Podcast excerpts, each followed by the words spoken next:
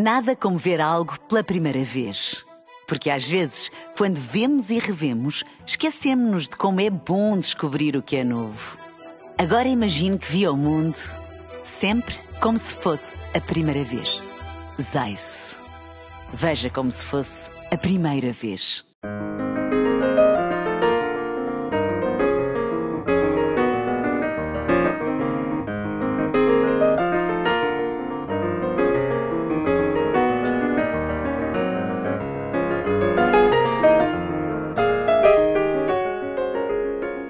Bem-vindos ao Da Capa à Contra Capa, primeiro programa do ano de 2024.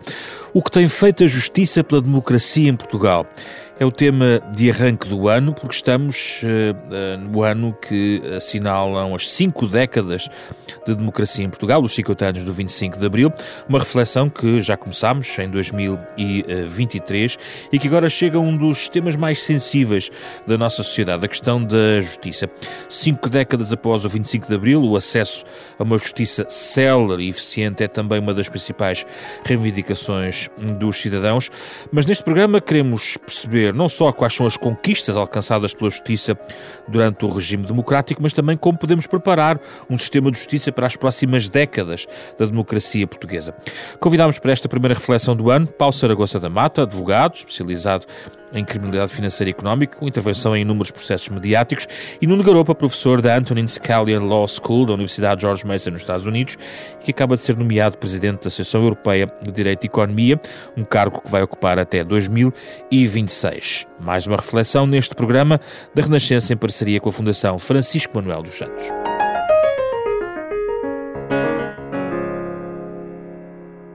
Muito obrigado pela vossa presença. Voltamos a este tema. Eh, o Negaropa esteve aqui a discutir este tema há seis anos e meio. Já vamos ver o que é que mudou. Mas aqui o convite inicial não é só sobre o ponto em que estamos, mas também um bocadinho olhar uh, aqui uh, pelo retrovisor, Paulo Sargossa da Mata, uh, em relação àquilo que a Justiça fez pela democracia em Portugal. Prestou um bom serviço, Paulo Sargossa da Mata. muito, bo muito bom dia. Sim, eu acho que a Justiça houve aspectos em que a democracia nos trouxe uma, uma grande evolução uh, e uma boa evolução e que não nem sequer a sentimos, mas ela está presente diariamente no, no cotidiano de todos os cidadãos portugueses e dos estrangeiros que cá vivem. Um, e houve uma série de aspectos que a, que a justiça, enquanto máquina orgânica, e quando eu falo justiça aqui não estou só a falar dos tribunais e do Ministério Público, a justiça envolve também o poder executivo na área da justiça e o poder legislativo na área da justiça, acho que deixou uh, francamente uh, mal uh, os objetivos que com certeza todos teriam e temos numa sociedade democrática. Eu, eu diria que talvez o que mais me o que mais impacto teve no, na vida cotidiana de todos nós, sem sequer percebermos, foi uma, uma efetivação muito maior do princípio da igualdade.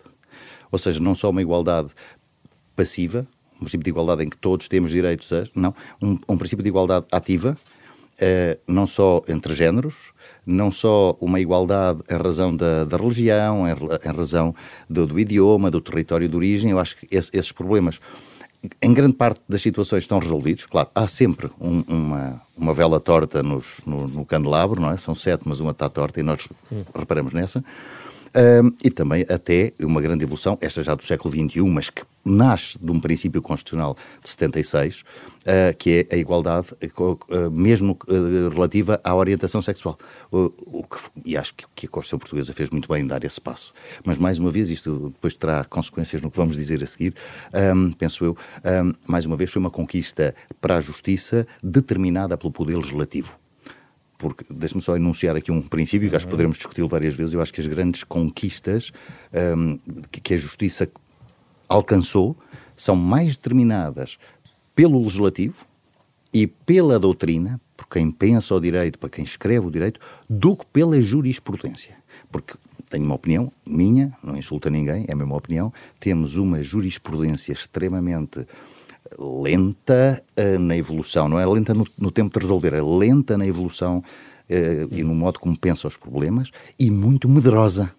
Portanto, entre duas soluções, uma criativa e uma conservadora no mau sentido, de certeza que o Tribunal vai preferir a conservadora. No índice dos ganhos, ainda nos ganhos, o que é que encontra mais? Olha, eh, a força dada a esses direitos, liberdades e garantias, o facto de a Constituição ser efetivamente o, o, o, reduto da chamada Constituição Penal e Processual Penal, eu diria que as grandes regras do processo penal e do direito penal estão inscritas diretamente na Constituição. Isto tem relevo, e já teve relevo até para, para parar alguns, algumas ânsias de alteração do Código de Processo Penal, por exemplo. Um, o regime pluripartidário, que trouxe também, penso eu, em alguns órgãos, uh, uma diferença. O nosso Tribunal Constitucional, uh, com as, as indicações parlamentares, depende também do sistema partidário, pluripartidário, o que não quer dizer que eu acho que o sistema de partidos esteja a funcionar bem. Pelo contrário, acho que está a funcionar bastante mal. E eu diria que depois teve uh, aquele princípio da igualdade, falámos há pouco, também trouxe novidades no próprio direito civil.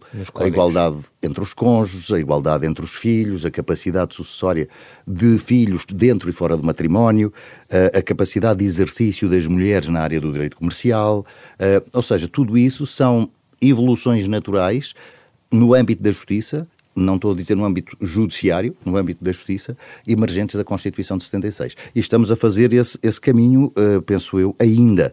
Isso vê-se no direito penal. Deixe-me só dar este exemplo também no direito penal. A, a, a tal uh, igualdade, independentemente da orientação sexual, projeta-se, por exemplo, e repare que ainda não existia a, a, norma constitucional com esta característica e já estávamos a implementar isso porque a doutrina, por exemplo, dizia que não faria sentido, e não fazia mesmo, uh, um crime de atos sexuais com menores e um crime de atos homossexuais com menores. Na altura houve uma, um grande debate, eu também tomei partido na altura num sentido proativo, de evolução, não havia evidência científica de ser pior o, o, o ato, a ilicitude do ato, e vem o Poder Legislativo uh, uh, alterar a lei. Cá está um bom exemplo. Os tribunais, acompanhando a doutrina, podiam ter sido eles a, a, a pedir, a declarar inconstitucionalidade e depois ir por uma inconstitucionalidade, um processo de inconstitucionalidade de fiscalização concreta. Hum, não de garopa. Outros ganhos e certamente já vamos às carências. Eu penso que o, o, o, a Justiça é, tem dois momentos importantes nos últimos 50 anos. Tem o momento eh, da transição democrática até à sua consolidação, digamos, eh, na revisão constitucional de, de 82, em que uh, a Justiça deu os passos que tinha que dar e que são perfeitamente uh, semelhantes aos passos que outras transições democráticas tiveram na Europa. aliás, houve-se às vezes alguns comentários de que o grande problema da Justiça é que não, não, o 25, ainda não houve o 25 de Abril na Justiça, e até aqui estou a falar já a Justiça no sentido mais restrito do termo dos tribunais e dos operadores judiciários, e houve, quer dizer, nós fizemos a transição que tinha que ser feita, como outros países fizeram.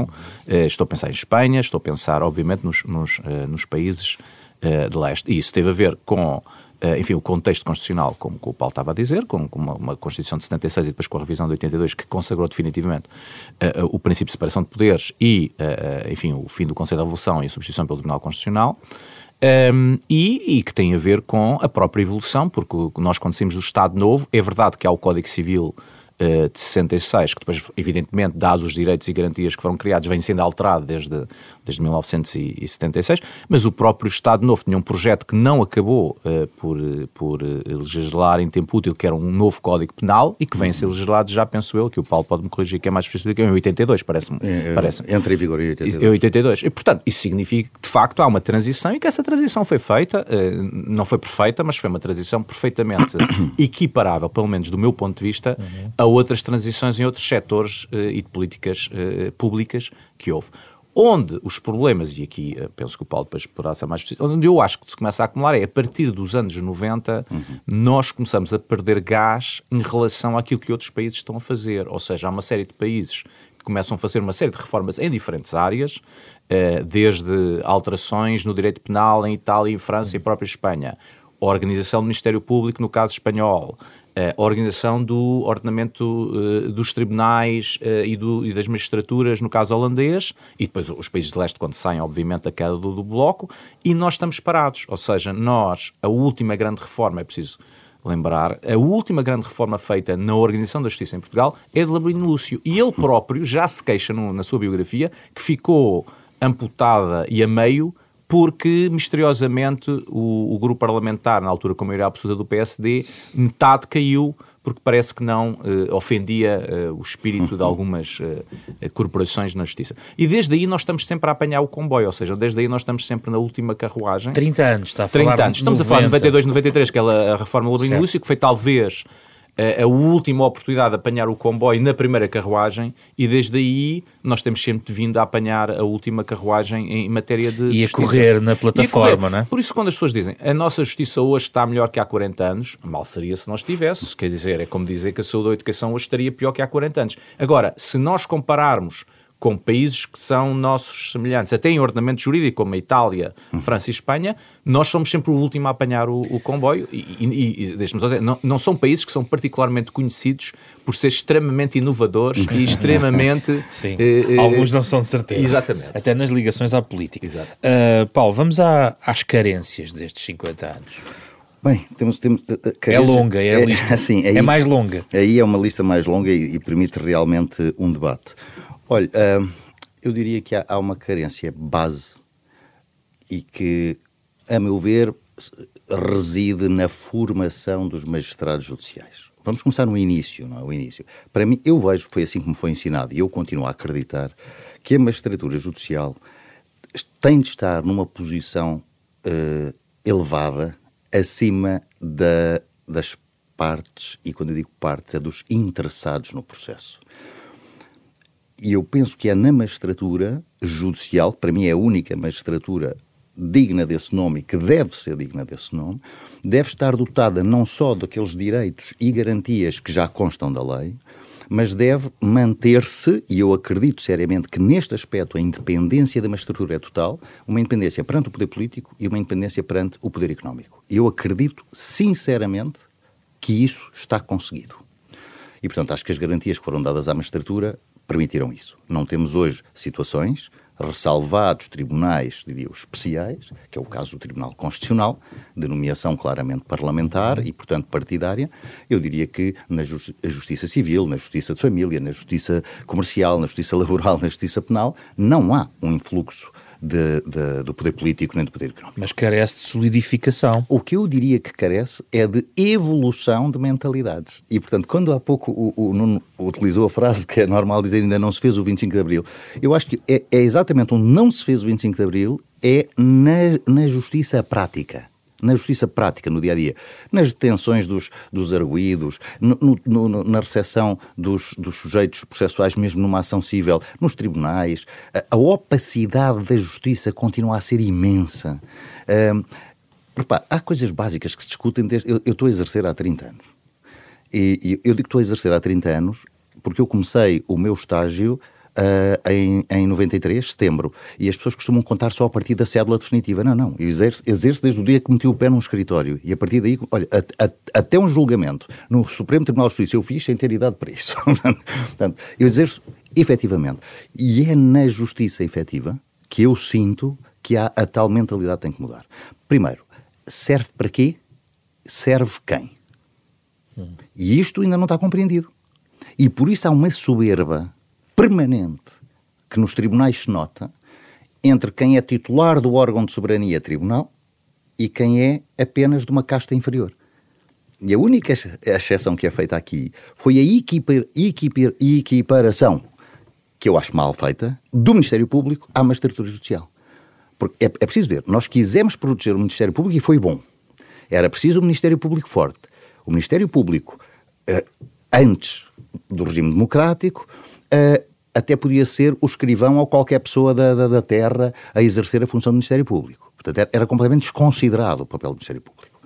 Até- Ora, faz sentido dignificar, faz sentido dar-lhe condições, faz sentido dar-lhe autonomia, dar-lhe independência, mas não pode ser igual à magistratura judicial. Não pode. Mas Dentro agora é difícil andar para trás. não, não é difícil. Não? Repare, o, o- também o Nuno disse isto. Nós temos. eh, vamos olhar só para os três que estão ao lado, mais semelhantes. Até podemos ir à Alemanha, porque a Alemanha, é, é- em muitas coisas, nós importamos o direito alemão, quer no direito penal, quer no processo penal. Mas vamos para a Espanha, vamos para a França, vamos para a Itália. Onde é que está o bicho-papão que cá se levanta da independência do Ministério Público pelo facto de o Ministério Público não ter as prerrogativas que tem em Portugal? Mas não há justiça penal, não há justiça civil, não há justiça de família sem o Ministério Público ser uma magistratura igual à magistratura judicial? mas isto decorre de quê? Na cabeça de quem é que nasceu este espantalho para atemorizar o poder político? E atemoriza o poder político.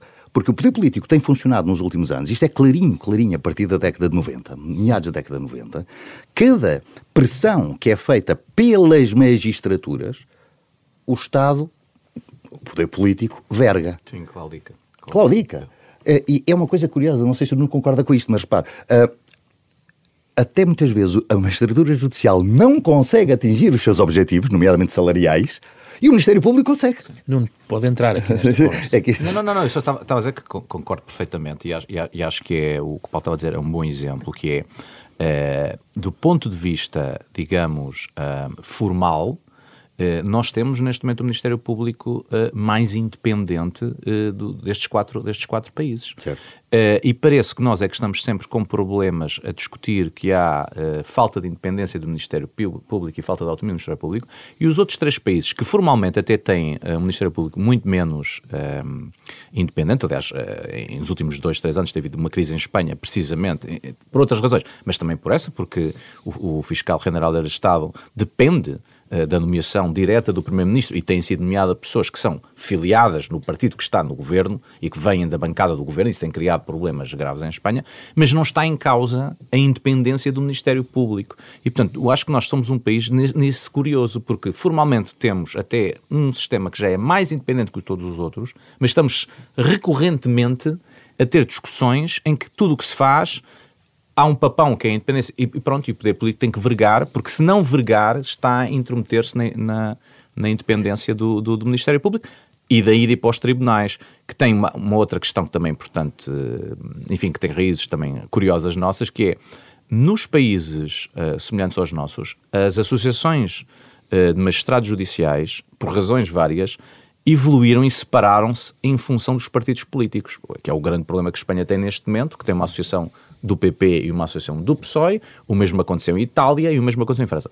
Nós, por razões curiosas, não temos. Portanto, as nossas, a nossa associação eh, de magistrados não, se, não implodiu e não se dividiu e nos magistrados aí, do PS e do PST. O que significa. Seria um ponto a favor? Não, não, não, não. o que significa que os problemas não são de natureza partidária, pois. são muito mais de natureza corporativa. Ou seja, ou seja o que, os problemas são a relação das magistraturas com o poder político e não tanto as magistraturas estarem divididas em função dos Exatamente. partidos políticos uh, que nós temos. E eu acho que isso é sintomático dos problemas estruturais do nosso, do nosso sistema de justiça. Quando fala em falta de transparência, eh, não há a chamada accountability do Nenhuma. Ministério Público. Nem, em bom rigor, de, de nenhuma magistratura. Sim, sim. Eu diria que as únicas vacas sagradas que remanescem são precisamente as magistraturas. De resto, tudo é auditável, escrutinável. Repare bem, e tivemos um exemplo há bem pouco tempo, que pelo, facto de ter havido no espaço público muitas pessoas a criticar o modo como o Ministério Público atuou em um ou dois casos, temos a Senhora Procuradora-Geral da República a vir em defesa da sua corporação e afirmar não somos pressionáveis, somos inabaláveis. Não, vamos lá ver, mas para que é que serve o Ministério Público em primeiro lugar? O Ministério Público é um órgão de soberania? Não, não é. Serve para quê? Para a defesa do Estado. Serve, sim, senhora, para a defesa do Estado. Serve para a defesa dos desvalidos e dos descamisados. Serve para exercer a ação penal. Serve para proteger as crianças. Uh, serve o povo. O Ministério Público serve o povo. Tal como o magistrado judicial exerce o seu, o seu poder, não, o seu munus uh, temporal, uh, relativamente ao povo. E até temos uma situação curiosa hoje em dia, é que apesar das desigualdades sociais, das desigualdades de acesso, nós temos magistrados judiciais, magistrados do Ministério Público, advogados, uh, tudo das mais diversas origens sociais, dos mais diversos partidos políticos, das mais diversas sensibilidades. Mas como é que se consegue fazer uma reforma do Ministério Público, se houver vontade para isso, pondo esse ponto prévio que é relevante, se todos os partidos, todos os líderes partidários, enfim, todos eles têm alguma investigação uh, sobre ela, inclusivamente agora temos outro caso que nós discutíamos, quando o Nuno veio ao programa, estávamos a discutir o caso Sócrates. Hoje o Nuno regressa ao programa e temos António Costa sobre investigação. Sim, e é provável que vamos ter esta coisa curiosa, enfim, não quero ser, uh, uh, uh, chamar aqui a qualquer azar ou má sorte, mas é provável que vamos chegar às eleições com o atual Primeiro-Ministro e os dois principais candidatos a Primeiro-Ministro a serem alvos de investigações do Ministério Público em questões muito distintas. Isso, evidentemente, é um problema que não é um problema só do Ministério Público, é um problema da nossa sociedade e do nosso sistema político. Quer dizer, se nós chegarmos a essa situação, há qualquer coisa errada que está aqui e não vale a pena penso que não é este o programa em que vamos estar a apontar dedos se é, se é o Ministério Público, se são os partidos, se é a Assembleia da República ou se são os eleitores.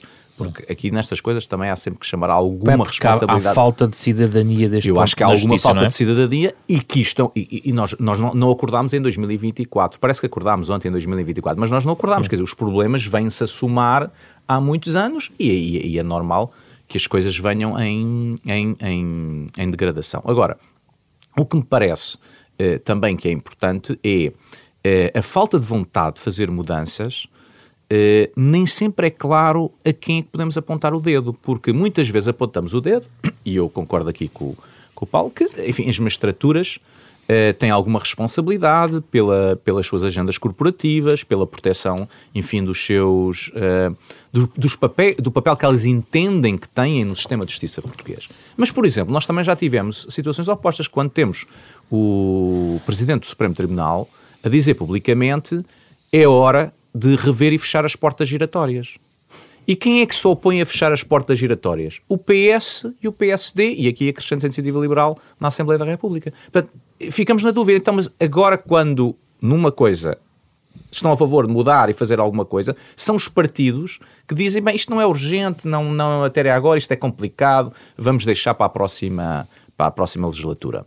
Outro exemplo, que não tem a ver com as magistraturas, mas que envolve, por exemplo, a advocacia e que tem sido uma grande questão, é a questão da, da, da regulação do lobbying e do papel que os advogados podem ou podem não ter no lobbying. Nós vamos na sexta legislatura em que Sim. os partidos começam a legislatura a dizer nós vamos fazer uma lei. E não se faz. Bem, até foi manchete nestes últimos dias que à última da hora, já com a Assembleia dissolvida, agora querem fazer a lei do lobbying. E, portanto, aqui há que sacar responsabilidades a diferentes é uh, uh, atores no, no, na nossa sociedade. Mas, não, não é só culpa destes ou daqueles ou daquele outro. Mas eu gostava também de deixar isso claro. Eu, eu não acho que a responsabilidade de tudo o que está mal seja do Ministério Público. Não acho nada isso.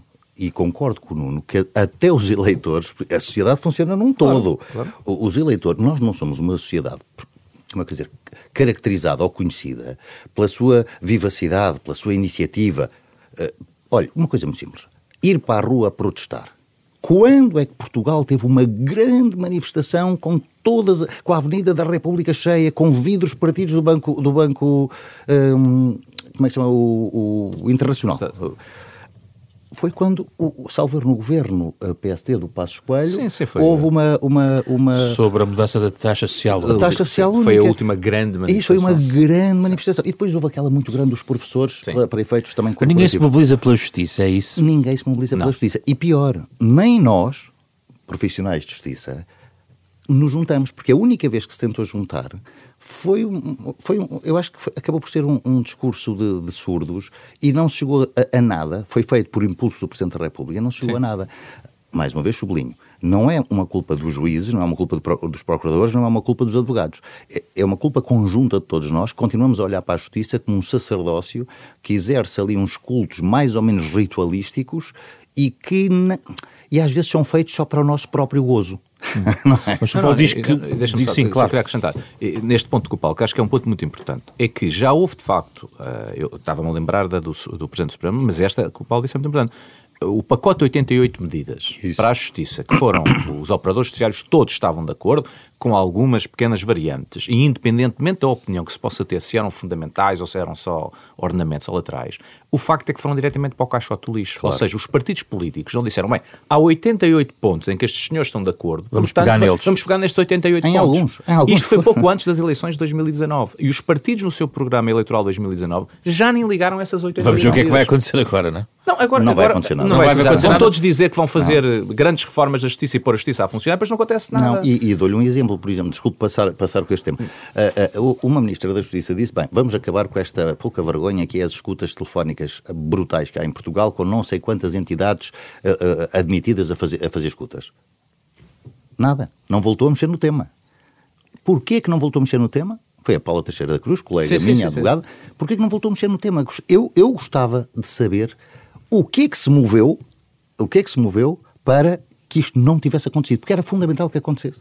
Não, não, isso, isso. E, e- depois há aqui a questão que é. Vamos ver, eh, para ser justos, muitos dos problemas que nós estamos a falar na justiça existem noutros outros setores do Estado. Claro. E isso é importante sempre dizer, que eu também acho que é relativizar, que é não é possível ter uma justiça eh, a funcionar eh, eficaz, eficiente e de grande qualidade se outros setores do Estado não o são. Portanto, também não podemos estar a dizer que vamos conseguir fazer na justiça não se conseguiu. Agora, há aqui duas ou três coisas que são importantes. E uma das, ahm, das questões eh, que é, que é ahm, bastante, bastante importante é também a inconsequência do que nós já fizemos. Nós já vamos em cinco pacotes de estratégias nacionais contra a corrupção. Desde 2010 nós tivemos cinco pacotes. O primeiro pacote de 2010, que foi aprovado ainda no tempo do governo do engenheiro José Sócrates, pelo PS e PSD, tinha 120 medidas. Os outros têm sido um pouco mais modestos, que andam nas 50 a 80 medidas. Se nós somarmos aquilo tudo, já são 300 medidas. Não há qualquer ideia sobre qual foi o impacto suposto dessas medidas, que muitas delas não chegaram a ser legisladas, muitas delas nem sequer foram implementadas. E os partidos já estão a falar que para a próxima legislatura temos que fazer um pacto para a estratégia contra a corrupção. Outro? Já houve cinco. E, E- e a- e a corrupção, oh, Nuno, eu não sei qual é a sensação que tem, que tem, especialmente dos Estados Unidos, olhando para cá, mas nós somos um Estado assim em que a corrupção é de tal forma brutal. Estamos a falar da percepção da corrupção. Estou a falar da não é? percepção. Estou a falar da percepção, porque a corrupção nós só, podemos ir pelos casos mensurados, pelos casos investigados, pelos casos condenados. 4.631 casos até 2023, com 191 acusações. Mas O- até o, que, o que desde- si- o que significa, até 23 o que de novembro. significa que olhando para esses números eh, nós temos um problema mais que não seja de gestão de recursos porque se nós eh, temos eh, 4 mil acusações ou 4 mil inquéritos, 4.630 eh, processos entrados. entrados e acabamos a acusar eh, 191. dos quais o número de condenados será ainda mais pequeno bem, nós temos das duas uma ou estamos a investigar quando não devíamos estar a investigar, porque obviamente vamos eh, condenar 2% daquilo que andamos a investigar, ou então de facto há um problema do sistema que é esses 4.200 processos que correspondem a 4.200 pessoas que todas deviam ser condenadas e o sistema não consegue condenar. Agora, não é possível argumentar que, começando em 4.200 e acabando em 20 condenados, que isto é um, um sistema processual eficiente. Quer dizer, não pode ser. Há alguma coisa aqui não é eficiente. Mas aí remete para a esfera do Ministério Público Não, o seu trabalho. Remete, isto remete para. Não, até mais acima para, para- para se pensar onde é que está o problema, porque eu até admito que o problema não esteja no Ministério Público, pode estar no outro lado, olha, pode estar na legislação, não sei. A questão é: não é possível olhar para esses números e argumentar que com esses números temos o melhor sistema do mundo e que está a funcionar. As últimas alterações vindas da, da União Europeia no, no que diz respeito à corrupção visavam essencialmente duas, dois, dois objetivos. Por um lado, evitar acabar com o financiamento ao terrorismo e reduzir o branqueamento de capitais. A- a- a reforma feita em França, por exemplo, na altura em que eu fiz este estudo, só três países tinham implementado ainda a diretiva. Em França, preocuparam-se essencialmente com o financiamento do terrorismo, porque realmente têm sofrido imenso a- nível de eh, Europa Central com atos terroristas. Em Espanha não se tinha feito nada, mas ia-se fazer para, para- para combater o terrorismo também, o financiamento ao terrorismo. Em Portugal, o financiamento ao terrorismo passou completamente ao lado, completamente ao lado, eh, e, e- e- e- carregou-se na área do branqueamento de capitais mais ainda do que a diretiva eh, eh, exigia ou aconselhava. Somos sempre os tais bons alunos que se fala desde o tempo do seu cavaco, mas é excessivo e depois não leva a nada, porque Claro que quem sim. quer controlar tudo não controla nada. Quem vai ver, por exemplo, as entidades obrigadas a, a- a- a- denunciar possíveis questões de branqueamento de capitais, só- só falta uma florista na Rua do Ouro, percebe? Quer dizer, é- não faz sentido. E se a florista for uma florista cara que começa a vender arranjos a 4 mil euros, também está, ou 5 mil euros, também está abrangida. Não é assim que se faz. Não- como num estudo, olha, como numa tese de doutoramento, eu não vou pegar numa área do saber. Eu, eu- nem sequer numa questão, às vezes. É mais pequeno que uma questão. É um dos termos de uma questão. E é isso que se vai tratar.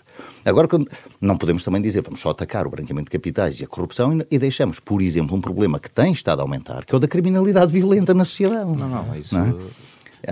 Até por causa da sensação de segurança. Mas aí, mas aí, lá está. Nós temos mesmo, eh, e muitos destes debates, eh, falta, eu diria mesmo, falta de conhecimento, porque não há dados, porque não há, Sim, não há eh, estatísticas, estatísticas não, há não, há publicação de informação que nos permita avaliar muitas das coisas que já foram feitas. Outra questão que vem de 2008 é a tal lei da política criminal. Uhum. Está por saber exatamente o impacto que isso tem na prática e que teve. E temos 15 anos, portanto, há 15 anos para se estudar e perceber o que é que aconteceu, se mudou alguma coisa na prática ou não. E nós passamos de legislatura em legislatura a dizer não, temos que fazer novas alterações à lei de política de criminal porque agora precisamos de dizer.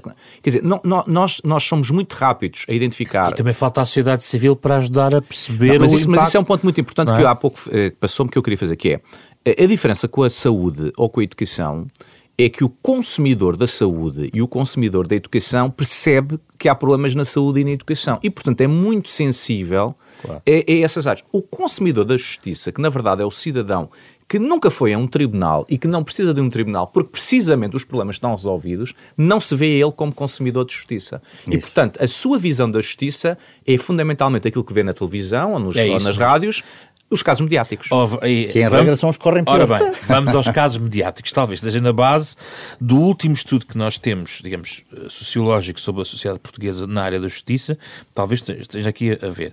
O relatório do European Social Survey mostra que a democracia portuguesa tem um desempenho especialmente abaixo do que seria desejável no que diz respeito à igualdade perante a lei nos tribunais, face a outros países, a confiança no sistema judicial é menor do que em 2002, portanto há 20 anos, com valores muito abaixo da média dos países. A justiça está a cair na confiança dos portugueses, percepções negativas sobre o funcionamento dos tribunais, curiosamente com exceção da máquina eleitoral, que os portugueses confiam na máquina eh, eleitoral. Uh, much ado about nothing, há, muita, há muito ruído do, do caso mediático.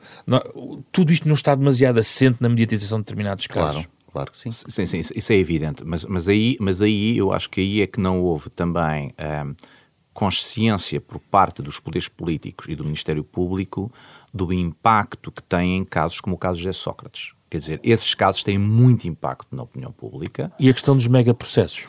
Uh, mas, mas a questão dos megaprocessos, aqui o Paulo sabe mais do que eu, mas a questão dos megaprocessos também é uma questão em que nós, uh, uh, antes dos megaprocessos, precisávamos dos megaprocessos para resolver o assunto. Uhum. Agora temos os megaprocessos, os megaprocessos é que têm a culpa que o assunto não se resolva e temos que voltar para acabar com os megaprocessos. Portanto, é, é assim, eu penso que andamos aqui em ciclos uh, de vícios de raciocínio, porque de repente, e, e, estamos a falar da, da, parte penal, mas nós temos na parte civil também, eu sou do tempo ainda, não somos assim tão, tão, tão velhinhos, tão velhinhos, tão velhinhos mas eu sou do tempo em que a arbitragem e a resolução alternativa de conflitos ia resolver tudo, isso era a solução oh, milagrosa. Então Pronto. Agora percebemos que afinal a arbitragem e a resolução de conflitos não resolve completamente tudo e que há outras questões. Não, e até são imputados muitas vezes de prática de corrupção são também. exatamente. E portanto, é, é, é, nós temos a outra área onde, por exemplo, é claramente uma falha total de planeamento que foi a Justiça Administrativa e Fiscal. Bem, Quando nós damos e criamos uma AT eficiente, draconiana, que vai atrás de todo e qualquer cidadão. E. E, e nós sabíamos que a consequência de ter uma AT muito mais eficiente é a prazo vamos ter uma congestão dos tribunais fiscais porque as pessoas vão, vão litigar. Fez-se alguma reforma? Zero. Andámos 20 anos a fingir que isto não era um problema. E agora descobrimos que a solução é a arbitragem fiscal. Tudo bem, pois vamos descobrir daqui a 10 anos que afinal isso não resolve o problema. Mas, portanto, nós vamos atrás de soluções uh, fáceis. E eu aqui também, quer dizer, também lá vem a responsabilidade do eleitor e a responsabilidade da sociedade. Também é muito complicado um, um ministro da Justiça vir dizer publicamente eu preciso de 10 anos ou 15 anos para resolver os problemas, porque as pessoas querem as coisas resolvidas para ontem. Portanto, tem, temos que estar constantemente a legislar. Essa é a ideia dos pactos, não é? Claro, mas, mas é que estamos constantemente a legislar porque o, a própria opinião pública quer soluções. Quer. E as soluções uhum. é a legislação. Legislem lá sobre isto. É, é, como se construíssem pontos por decreto. Pronto, é? exatamente. Eu decreto isto. E claro que não acontece, porque os pontos não se, não se constroem por decreto. E a justiça também não se constrói por decreto. Pior ainda, um ministro da Justiça, coitado quem aceita o cargo, sinceramente, é, é, era um cargo que eu odiaria ter alguma vez. Fica registado. Oh, oh, ouça, nunca. Ah, fica registado do Paulo e o meu. não, não, não. Caso no futuro não, alguém queira ouvir esta gravação. Nem pensar. Tem que lutar contra corporações extremamente fortes. Qualquer ato legislativo na área da justiça choca em, em vários, em, em, eu diria, em vários níveis, em, várias uh, vertentes, com oposições, com corporações enormes e fortíssimas, como a da magistratura judicial, o Ministério Público, os funcionários judiciais, choca imenso com isso. Portanto, também não podemos... Mas se eles fizeram o trabalho, como no grupo estava a sublinhar, é mais fácil pegar no, no acordo que já existe. Não, essas 88 aí... medidas sim. Agora, é, lá está, Pois podemos é discutir se as 88 medidas eram, eram meramente laterais ou Sim. se mudavam alguma coisa estrutural. Isso é outra discussão. Porque eu também, muitas daquelas medidas que lá estavam, não era própria, eu não era fã daquelas medidas, nem diria que elas, fossem, que elas fossem alterar dram, dram, dram, dramaticamente o problema. Mas pelo menos é um, um, um, um princípio há consenso nisto, pelo menos faça-se isso. Até para aproveitar e, nesses casos, não poderem haver as oposições Obviamente. a dizer ah, não, eu não quero isso. É que depois há sempre uma corporação a dizer que não quer. Viu-se que as últimas, as últimas eh, tentativas de alteração legislativa vieram logo para trás. Vieram logo para trás. Foram implementadas num dia e três dias depois estavam a ser revogadas. É, é simples. Não é? O peso dos casos, eu queria voltar à questão dos, dos casos mediáticos, porque é de facto aí que os, os portugueses mo mostram uh, basear a sua percepção. É natural, é, é, natural, é natural. É natural porque os casos mediáticos podem ser mega ou não. Certo. Uh, mas num caso mediático é quando não pode falhar. Pois. E curiosamente, azar dos távoras, é onde falha Sim. reiteradamente. Repara, eu não tenho, e eu digo isto muitas vezes, eu não tenho nenhuma filiação partidária, nem tenho hoje em dia nenhuma simpatia por nenhum partido. Pelo contrário, só posso ser conhecido pela antipatia que tenho relativamente ao sistema de partidos. Não, é? não sou a favor de uma ditadura. Acho é que este sistema não, não nos serve. Veja bem, é normal, o Nuno acabou de falar do caso Sócrates. Pode ser bom, pode ser mau. Eu, por acaso, até sou advogado de uma pessoa irrelevante nesse processo. E faço já aqui a declaração de interesses. Mas não tenho nenhuma relação com, com, com, com, o ex-primeiro-ministro. A questão é, é normal... Também já agora, é advogado num dos processos mais mediáticos agora, o processo influencer, também de um dos arguídos também, do é, Sim, mas é que se, se, eu, se eu não pudesse comentar a justiça por força de ser advogado em processos mediáticos, claro. eu por isso é que, tem, que está, apresentar. Por isso, é, por isso é que é importante ouvir a sua reflexão mas, por causa dos casos mediáticos. Mas nos casos mediáticos, pá, não se pode pegar num ex-primeiro-ministro não se pode por uma razão, porque é a imagem pública que se dá à sociedade e ao estrangeiro, uh, e dizer, vai ser detido porque temos aqui três ou quatro ou cinco indícios de crimes gravíssimos que tu praticaste. E chegamos ao final do período de inquérito, é, é prolatada uma acusação, preferida uma acusação, e nenhum destes cinco factos suspeitos Sim. constam da acusação. Mas, and, desculpe, mas andamos a brincar. E é o de ter para investigar também. Bah, isso não tenho dúvida nenhuma, mas eu acho que aí vamos ter uma, uma melhoria nos próximos anos, e vou, sou muito franco, vai haver uma melhoria nos próximos anos, porque também houve uma mudança dos atores uh, em, nos tribunais mais importantes do país para essa criminalidade mediática. E a partir do momento em que há uma mudança de atores, em que saiu o Dr. Carlos Alexandre, saiu o Dr. Ivo Rosa, e estão magistrados que não são super, e desde que não sejam não, super, não, não a coisa é muito mais. Não, não são mediáticos. Pelo menos neste momento não são mediáticos. Por, esperemos que não sejam, porque nós não queremos um juiz mediático. Um juiz mediático trouxe-nos onde estamos em certas coisas. Porque repare, se há um juiz que valida uma detenção com base naqueles indícios, devia-se lhe perguntar. Então, mas achou estes indícios fortes o suficiente? Cobriu a posição do Ministério Público e depois não acha estranho isto? É que está na lei, ainda está na lei, numa lei velhinha de 85, mas que tem sido atualizada até hoje, a responsabilidade dos magistrados judiciais por erros graves, dolosos, uh, e há coisas que não podem deixar de ser dolosas porque têm o conhecimento e a intenção de fazer o que fizeram, uh, em direito de regresso por parte do Estado. Podia ser acionado em alguns destes casos? Ah, eu não tenho dúvida nenhuma. Em vários casos em que eu intervim, eu sugeri aos meus clientes que processassem o Estado por força de medidas de coação e de garantia patrimonial absolutamente ilegais e que vieram a demonstrar ser absolutamente ilegais porque nunca tinham sido necessárias. Certo? E os meus clientes, olha, um deles morreu há pouco tempo, nem sequer teve energia para fazer a ação. E vários outros diziam, eu? Pedir, ah, Deus me livre, eu quero sair do foco, eu não quero nunca mais ter que ver com a justiça portuguesa. Porquê? Porque as pessoas são trucidadas completamente nos casos que são mediáticos. E é onde o, o, nós, cidadãos, eu não digo o povo, é nós, nós todos os cidadãos, queremos ver sangue. Porque somos o. Não, esquece, somos, somos o, o, um país que tinha como pena, por exemplo, uma das penas era o pregaço e o barão, não é? Eh, o, não, e... o, pregão e o baraço, desculpe, que é pôr, pôr um baraço à volta do pescoço do, do, condenado e andar pelas ruas a gritar este cometeu este crime. Nós gostamos muito disso. Somos um. Não, eu, eu é preciso não esquecer, eh, no século XVIII nós éramos conhecidos por ser o, o país que gostava dos autos de fé e que, tinha, e que tinha. Exato, o auto de fé ali embaixo no, no, no, no Terreiro do Passo, onde era muito popular eh, e as pessoas gostavam. Era um divertimento? É um divertimento. Eh, agora, eh, objetivamente, os casos mediáticos têm muito mais peso que qualquer outro caso, pela simples razão de que são mediáticos, e disso não há forma nenhuma e forma de fugir. É? Forma é, é evidente que qualquer país tem problemas em lidar com casos que envolvam uh, ex-primeiro-ministro ou ex-presidente, ou atual primeiro-ministro ou atual presidente, porque é evidente que isso cria sempre problemas, que estamos a ver o que está acontecendo nos Estados Unidos, em que está muito complicado, e, e tivemos aqui questões em Espanha, em e Itália, em e tivemos a, o presidente francês. E tivemos a operação em 92 uh, que deu cabo do, sistema partidário italiano, porque é sempre complicado, portanto, não podemos também pensar que o sistema vai reagir e vai digerir estas, estes casos uh, facilmente. Agora, eu acho que é, independentemente, por exemplo, das opiniões que possamos ter sobre o engenheiro Sócrates, não é aceitável. Não. Porque se ele é culpado, isto é gravíssimo. Se ele é inocente, isto é gravíssimo. Claro. Portanto, já não há forma de dizer que isto não é gravíssimo. Como é que uma pessoa está há 10 anos uh, neste, nesta, neste limbo sem se saber muito bem o que é que vai, o que vai acontecer? E, e, pior, e pior é que, seja qual for a decisão que venha a, a haver no final, ela nunca vai ser justa. Não, ela já não, ela já não é justa. Já não é justa ela já não é justa. Isso também nos remete para a celeridade ou não do processo que torna injusto Mas sobre isso o, eu gostava de deixar a, a minha opinião aqui, se calhar totalmente diferente do Nuno, mas eu vou dizê-la. Andam há anos e anos e anos com dois mantras, que é a falta de meios. Eu, desde que iniciei a minha profissão há 30 anos, que ouço algumas pessoas dizerem a mesma coisa.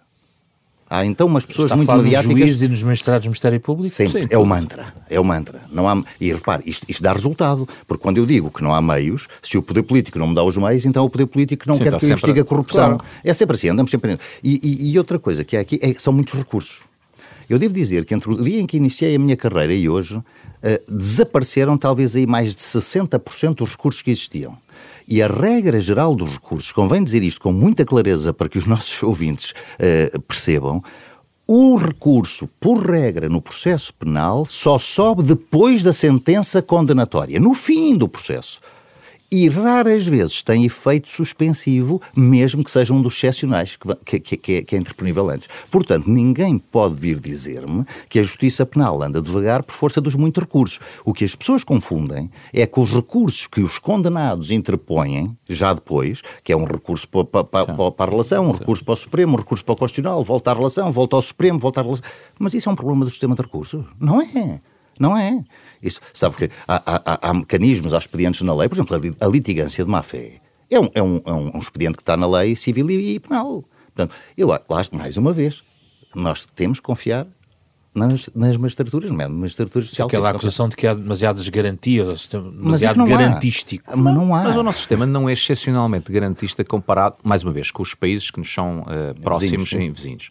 E isso não parece causar um grande drama nesses, uh, nesses países. Depois podemos discutir se deveríamos autorizar, uh, considerar o, o, o, a presunção de inocência, de inocência terminar no, no, na segunda instância ou só termina no transitado em julgado, que aí temos pequenas diferenças. Mas, mais uma vez, eu acho que essas diferenças, que do ponto de vista doutrinário e jurisprudencial podem ser muito importantes no debate teórico, na, Sim, prática, na prática não vão ter não. grande efeito. O nosso problema fundamental, na minha opinião, é um problema de organização e depois da alocação de recursos dentro dessa organização. E aqui a questão dos recursos, eh, a minha forma de responder a isso é um pouco diferente da do Paulo, também tenho a formação de economista, que é dizer, se é um problema de falta de, de meios, nós não vamos ter os meios. Nós somos um país que não tem recursos. Mas tem aumentado mais... o número de recursos humanos Sim, e mas, despesa. Inclusive. Mas, por exemplo, isso é uma questão. Se nós aumentamos o número de magistrados e o número de juízes, quando o problema é um problema da estrutura organizacional, nós não estamos a resolver o problema, nós estamos a criar mais entropias no... Estamos a tirar mais efetivos. Mais, mais efetivos para dentro de um problema que é, não, nós precisamos é de reorganizar o que está, não é tirar mais efetivos eh, para lá. E, aliás, eh, enfim, não quero fazer a, a, demagogia, mas é possível olhar para os números e fazer a demagogia. Quanto mais nós fomos subindo o número de juízes, que nós temos vindo sempre a subir, enfim, parece que este 2023 temos menos juízes que em 2018 ou 2019, foi o número máximo. Eram 1354 em 2015 chegamos... e chegámos a 2020 com mais de 2000. Exato. A questão é que os problemas não foram resolvidos. Portanto, parece que quanto mais nós vamos nomeando juízes, mais os problemas se vão agravando. É claro que isto é um pouco de demagogia, porque, enfim, os números não podem ser vistos assim. Mas a, a, o facto é que isto é a solução dos meios Uh, não pode ser uh, uh, descontextualizada daquilo que são os problemas estruturais do funcionamento claro. interno do Ministério Público, do funcionamento interno das, das magistraturas e daquilo que há pouco também falámos, que é como é que nós vamos desenvolver regras de prestação de contas? Isso. Porque o que não pode ser da accountability, porque o que não pode ser é chegarmos a um ponto num sistema em que ninguém é accountable por é rigorosamente é nada, ninguém é responsável por Mas, rigorosamente nada. É que temos aqui um problema, é que ninguém é accountable e não temos o conhecimento, o não estava a dizer, e eu falei da opacidade, nós não conseguimos Sim. obrigar a justiça a mostrar ao público, eu diria, à hora, ao dia, onde é que estão os processos, quantos andam, quantos não andam. No dia em que houver uma econometria deste fluxo, deste, desta, desta cadeia de produção, aí sim vai-se saber onde claro. é que os processos param, de quem é a responsabilidade. E é precisamente porque se vai descobrir é que não se dá a informação. Não, não, eu, eu, eu, eu até gostaria, Paulo, eu, eu, lembro dessa discussão também na altura da, da Troika, que uma das coisas que se, uh, se queria impor, eu lembro que tive nessa discussão, era que quando um processo é centrado em tribunal, eh, devia ser facultada a informação às partes de qual era o tempo previsível de duração. E eu, na altura, perguntava-me se achava a medida positiva ou negativa, eu simplesmente dizia, eu não percebo é como é que a medida vai ser implementada, se ela é positiva ou negativa. E é possível Agora, implementar? Há noutros, mas é, só é possível implementar a partir do momento em que houver informação estatística. É, nos Estados Unidos é, porque nos Estados Unidos claro. eu até tenho online para cada juiz, onde é que cada processo está publicamente, nem é sequer é para as partes. sabes qual é a produtividade. Claro. E, e, até tem fenómenos interessantíssimos, que, por exemplo, eh, ele, os juízes eh, nos Estados Unidos, é uma curiosidade, a certa altura em vários estados impuseram que os juízes têm que decidir num prazo uh, fixo. E o que começou a acontecer, estatisticamente, é que todos os processos são decididos naquele prazo, ou seja... Não antes. Não antes. ou seja, uh, juízes que iam muito rápido e que estavam abaixo do prazo passaram Isso a é, encostar é a humanidade. A... Claro, Isso é a humanidade. É o, é o, efeito do, do, do deadline. deadline. Até nós, quando temos um, texto para escrever. Portanto, é, é, assim, mas isso é possível se eu tiver os dados. Ora, se eu não tenho dados como é que eu posso fazer? Outra questão que a própria Conselho Supremo de Magistratura e, uh, e estava, e supostamente ia ser legislado em 2014, nunca foi, que é a questão da contingentação processual. Eu só posso fazer contingentação processual se eu souber uhum. realmente quanto é que cada, quantos processos é cada juiz. Mas para saber isso eu preciso ter muitos números para conseguir ter um. Outra se não coisa, estou a tirar números para outra, o ar. Isso. A outra coisa que era fundamental saber era já que tanto se discute se há ou não há uma autotutela por parte dos Conselhos Superiores da Magistratura e do Ministério Público, era tornar-se público também numa listagem que qualquer pessoa pudesse conhecer, porque se um jornalista conhecer, todo o país conhece, de quais são os processos disciplinares pendentes contra claro. magistrados, claro. quanto tempo duraram e qual foi o resultado. Claro, isso é que é a prestação de contas. Certo. Portanto, enquanto não for assim, outro, outra questão, que isto vai pôr de cabelos em pé toda a gente não podem ser avaliados, os juízes já têm um bocadinho isto, só por pares. Não podem. Então, mas uma pessoa que está fora da advocacia não consegue perceber se os processos implementados pelos advogados, se a sua conduta deontológica é agradável, desagradável, censurável ou não censurável? Então isto não, não pode haver. Imagino o que seria se o presidente do, do, do, do se o, se o Procurador-Geral da República, como diz a lei, fosse um qualquer do povo.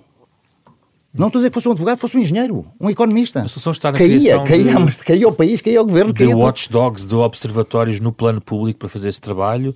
É, é, é, por exemplo, quebra a questão da separação de poderes, haver um papel mais, enfim, fiscalizador, ou pelo menos de ouvir a questão do Parlamento, ou isso é uma separação de poderes que é uma linha que não pode ser cruzada? A, questão é assim, vamos lá ver, eu, eu acho que a separação de poderes não significa cada poder completamente uh, uh, estanque. estanque. e que não, não pode uh, fazer auditorias aos outros poderes. Não é isso que, que está em causa. e por isso é, eu, eu, penso que nós utilizamos separação de poderes, mas muito mais nesse sentido de, de, de freios e contra-freios, de balances and checks, que é aquilo que existe numa democracia. Agora, a questão da Assembleia da República. Eu também sou favorável. Aqui há dois problemas. Aqui, lá já está a discussão teórica e a discussão prática. Se eu sou favorável a uma maior supervisão por parte da Assembleia da República, sou, porque a Assembleia da República representa a vontade dos portugueses, é, o, é, é, é eleito diretamente pelos portugueses. Qual é o problema? Bem, eu também compreendo as agendas partidárias e, portanto, uhum. também tenho muito medo de que qualquer supervisão de, por parte da Assembleia da República termine numa partidarização das magistraturas, que é, de facto, como nós começámos por dizer, uma das coisas positivas que nós temos tido. É verdade. Que ainda não temos essa partidarização, com exceção do Tribunal Constitucional, obviamente, por razões também da sua forma uh, de nomeação. E, portanto, eu tenho alguma, uh, algum receio. Agora, Acho que há áreas em que nós, misteriosamente, não fizemos avanço. Outra que não falámos aqui, mas que me tem preocupado ao longo dos anos, é a questão da, da, da avaliação e da planificação legislativa. Nós comprometemos a fazer planeamento e avaliação legislativa na Agenda de Lisboa em 2000. Uhum. Nós andamos há 20 anos a nomear uh, unidades do Estado para fazer isto e nós não conseguimos fazer. Nós até conseguimos fazer esta proeza, que é convencer ao CDE de que temos isto, porque lhes mandámos dois estudos a dizer fazemos avaliação. Nós não fazemos avaliação legislativa rigorosamente nenhuma. Nós não fazemos eh, planeamento legislativo, quer dizer, o governo, não, não, quando entrar agora o novo governo, não vai entregar à Assembleia da República e anunciar ao povo e ao, ao, país, nós temos um planeamento legislativo a quatro anos desta. Claro que não. Eh, não. Até Ou seja, vai ser ad hoc. Vai ser ad hoc. à vista. Navegação à vista, ad hoc. Nós, e nós estamos com esta discussão há 25 anos. Oh, não, não. E grande, não conseguimos. A grande preocupação de cada governo, quando chega, é trocar o nome dos organismos, alterar. Sim. Olha, aquilo que se fez agora, alterar o logótipo da, da República que tudo bem, ok, uh, nós somos um bocadinho mais proativos que os outros, mas a Itália continua com o mesmo símbolo da República no papel timbrado há décadas. Mudou quando saiu o fascismo. Não, e... não, é? Quer dizer, nós cá só temos estas ideias, eh, vamos mudar tudo para que tudo fique na mesma. Exatamente. E, e, e portanto, eu, eu, ainda a pergunta, eu acho que fazia sentido, nós já há muito tempo devíamos ter uma instituição, que não sei como é que eh, consagraríamos, que fosse uma espécie de como os, os, britânicos têm, que lhes chamam a Law Commission, que seria uma instituição em que estão representantes os partidos, não tenho qualquer problema com isso, e que faz planeamento legislativo até para além de uma legislatura e que, portanto, as coisas são planeadas.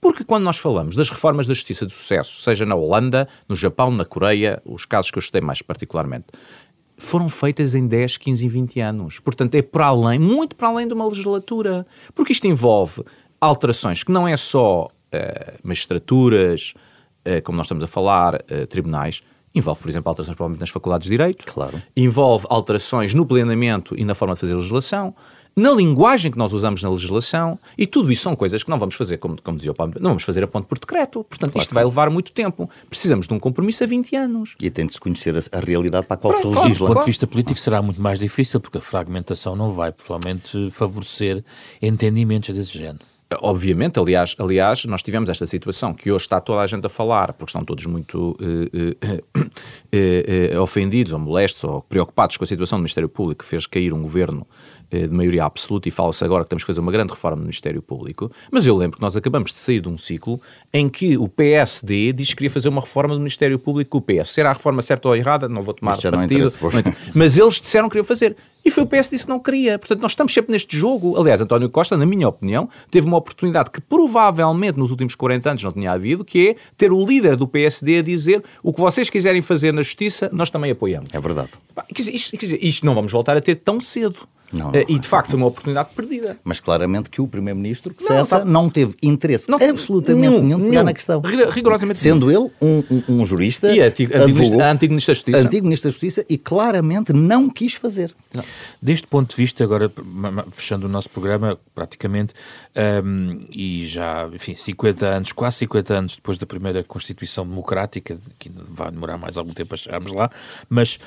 Uh, há algo na, na Constituição que, que, que, faça sentido mudar para afirmar ainda mais a justiça num país democrático como o nosso, o Paulo Saragossa da Mata? Não, eu acho que como, vamos lá ver, como... como é um texto, acervo já muito consolidado. Eu acho que como a Constituição paramount não é? de todo o sistema, um, eu, eu, diria que coroa e fecha o sistema jurídico e conforma a todo. Eu acho que a nossa Constituição, no que diz respeito a direitos, liberdades e garantias, é uma Constituição de ponta. É preciso ver que na Constituição de 33, sob a qual viveu o Estado Novo, havia imensos direitos consagrados que depois na prática não existiam. Mas remetiam para a legislação, não é? É, remetiam para a legislação, ficava assim no ar. A nossa Constituição tem isso de bom. Por exemplo, a eficácia direta contra entidades públicas ou privadas, a tutela dos direitos humanos. Isso é uma coisa que eu acho que é fascinante. E digo-lhe uma coisa tristíssima: é que na minha área de trabalho todos os dias, no processo penal, as fases preliminares, o, o, inquérito e a instrução, a quem é que é entregue a defesa, a tutela dos direitos, liberdades e garantias dos arguídos? Ao juiz de instrução. Não podíamos ter fase mais irrelevante em Portugal do que a fase de instrução dirigida pelo tal juiz que devia defender os direitos, liberdades e garantias. O que temos é uma fase de instrução que em 80 ou 90% de casos, não sei, é a minha experiência pessoal porque não há estatísticas universais. Uh, é uma fase que não serve para nada. Por regra, não serve para nada. E, portanto, muitas vezes os clientes dizem, mas para quê? Para quê que eu vou lá? E eu digo, sim, realmente, vou mostrar uh, os meus argumentos para ainda ser corrigida a acusação, in malam partem. Não, não vale a pena, então vamos para julgamento e isto destrói-se lá. E é isto é que é dramático. É que, por regra, uh, eu diria que tenho sempre uma grande esperança de conseguir vencer os casos. E isto significa alguma coisa de errado. Um garoto, a questão da Constituição? Eu penso que a Constituição, lá ver, é uma não questão. É uma não questão, ou seja, haverá pormenores, por exemplo, se queremos fazer a fusão do Conselho Superior uh, Ministério, de, de, de, do Ministério Público, do Conselho Superior de Magistratura e o Conselho Superior dos Tribunais, Tribunais Fiscais num único Conselho, como por exemplo a SEDES há pouco tempo propunha o Conselho Judiciário, claro que temos que fazer uma alteração na Constituição, Sim, porque claro. os Conselhos estão lá previstos. Uhum. Se queremos, uh, por exemplo, eventualmente, eu não sou grande fã, mas se quisermos um dia criar uh, tribunais tribunais especializados em matéria de criminalidade financeira e corrupção, temos que ir alterar o artigo que não proíbe. Eh, Pronto, são pequenos pormenores. Não penso que isso seja o que explica a falta de uh, espírito reformista nesta área. Resumindo as vossas uh, reflexões e como, uh, enfim, nota final para quem está a construir programas eleitorais, col colocando sempre esta questão de que eventualmente a navegação à vista pode ser o, o, o menu habitual, entre a questão da celeridade da transparência, da convergência de posições, algumas das ideias que aqui deixaram, se do lado de lá eles disserem temos só que apostar num não conseguimos ir a todas, o que é que destes fatores seria mesmo, mesmo para essencial mim, nos próximos anos? Para mim era a transparência. A transparência. Vamos mostrar ao país e ao mundo onde estão os processos, por que fases passaram, como dizia o Nuno, a produtividade de cada juiz, isso é fundamental. Porque enquanto a coisa é feita uh, sob os lençóis, como se costuma dizer, sem que ninguém veja, cada um faz o que quer. E, portanto, é isso que temos que, que, que evitar. Não a transparência é total. Não, eu diria transparência e uh, diria essa transparência de forma consistente, porque uhum. o que é importante é que também, seja o que se fizer, seja feito consistentemente e com estabilidade. Voltamos aos programas de combate à corrupção, quer dizer, se mudamos cada três anos, nem se percebe o que está aqui a fazer. Portanto, seria importante não quer dizer que devemos ter pactos para a justiça no sentido de pactos formais, mas eu penso que seria importante o PS e o PSD, partindo do princípio que vão continuar a ser os dois grandes partidos nos próximos anos, eh, chegassem a um acordo. Enquanto houver esse tipo de eu, organização. Eu política. acabei de dizer partindo do princípio, eh, partindo do princípio que vão continuar a ser. Queremos acreditar. Eh, sim, e vão, porque a nossa sociedade também é uma sociedade que leva seu tempo até mudar estas coisas, que chegassem a um acordo, mas um acordo de verdade, ou seja, nesta questão da transparência seria, seria muito Mas vale apostar num valor do Sim, mais, mais, mais, do que, mais, do que um, de... mais do que um projeto com 90 medidas que depois não, não são não implementadas e que não. Uma coisa e, concreta. E este, este que estamos a dizer tem, uma, uma, uma, tem uma, uma potencialidade genética enorme. É que daí vão decorrer dados que permitirão ver onde afinar a máquina.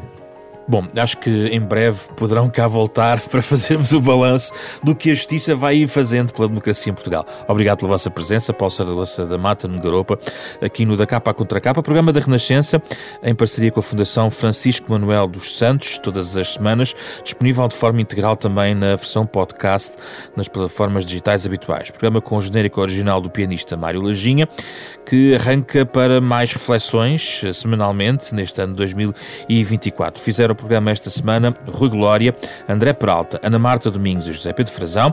Vamos continuando semana após semana com estas reflexões e voltamos exatamente daqui uma semana.